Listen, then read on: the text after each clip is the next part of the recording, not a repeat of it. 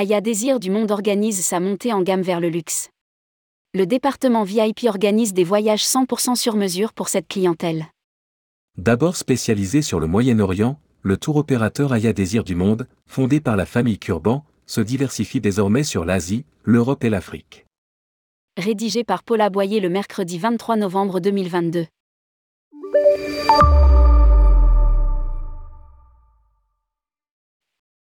Développer les voyages de luxe, c'est notre souhait.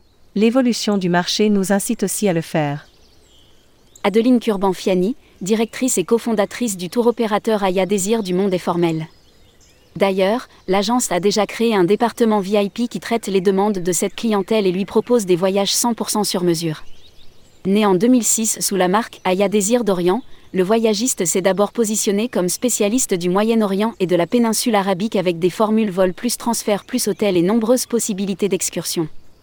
En 2016, il est devenu Aya Désir du Monde, marquant ainsi sa volonté de s'implanter sur de nouvelles destinations, bien au-delà des îles de l'océan Indien qui avaient été ajoutées à son catalogue dès 2011. Membre du réseau Virtuoso. Le Théo est membre du groupe KTS créé en 1958 par la famille libanaise Kurban. Basé dans le 16e arrondissement de Paris, il compte aujourd'hui trois entités, la première dédiée aux voyages d'affaires. La seconde est un réceptif pour des touristes étrangers venant en France. La troisième, donc, le tour opérateur Aya Désir du Monde. Chiffre d'affaires annuel, 25 millions d'euros en 2019, avant la crise. Comme tous les opérateurs du monde du voyage, Aya Désir du Monde a été impacté par la pandémie de coronavirus. Cependant, depuis le printemps dernier, la reprise est au rendez-vous. Avec à la clé, une hausse du panier moyen passé de 1300 euros par personne avant la crise sanitaire à 1600 oblique 1800 euros actuellement, car, suggère Emmanuel Garlet, responsable du développement de KTS Tourisme et Voyage. Après avoir été privés de voyage, les clients se rattrapent et dépensent plus. Observant que ce panier moyen ne témoigne pas d'une orientation affirmée vers le luxe, Emmanuel Garlet précise. Depuis toujours, nous avons eu le souci de proposer des voyages de grande qualité mais à des prix abordables. Cependant, pour affirmer notre positionnement vers le haut de gamme, nous avons rejoint dès 2017 le réseau Virtuoso. Aujourd'hui, ajoute Emmanuel Garlet. 15% de notre clientèle sont des VIP qui dépensent 8 000 à 10 000 euros en moyenne, voire beaucoup plus, par voyage. Cette montée en gamme se poursuivra en fonction de la demande qui est là. Parmi les établissements haut de gamme proposés à ses clients par Aya Désir du Monde, Cheval Blanc, Four Seasons, Intercontinental, White Sand à Zanzibar, etc. Les VIP qui voyagent avec Aya Désir du Monde se dirigent en priorité vers le Moyen-Orient, Zanzibar et la Tanzanie, les Maldives également. En cela, ils s'inscrivent bien dans le top 3 des destinations 2022 de Aya Désir du Monde qui sont toujours au Moyen-Orient. Ce sont Dubaï et les Émirats, l'Égypte et la Jordanie auxquels s'ajoutent des combinés entre ces trois destinations. Mais, poursuit Emmanuel Garlet.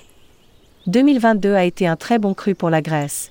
C'est typiquement le genre de destination qui pourrait rattraper le Moyen-Orient parmi celles que nous proposons. Et Alula, en Arabie Saoudite?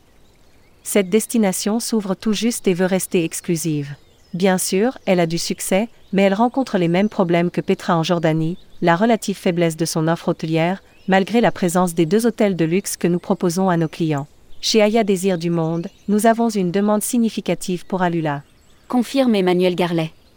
Nos clients sont des CSP et plutôt des seniors. Et aussi des voyages plus éco-responsables.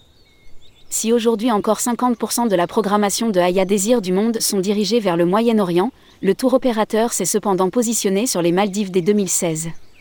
Surtout, les nouvelles destinations inscrites à son catalogue confirment ça. Volonté de diversification en Asie, en Afrique et en Europe, Népal, Kenya, Cap-Vert, Sénégal, Côte d'Ivoire, Laponie finlandaise, Norvège, Suède, Madère. Énumère Rina Andria, responsable commercial Île-de-France et Nord. Désormais, poursuit-il.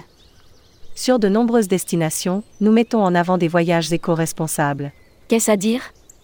Rina Andria évoque alors les rencontres avec les habitants, cela accroît les retombées pour l'économie locale, à Madagascar par exemple, ou les circuits en voitures électriques, comme en Inde. Ce qui fait notre force, conclut Rina Andria. C'est l'adaptabilité de notre offre.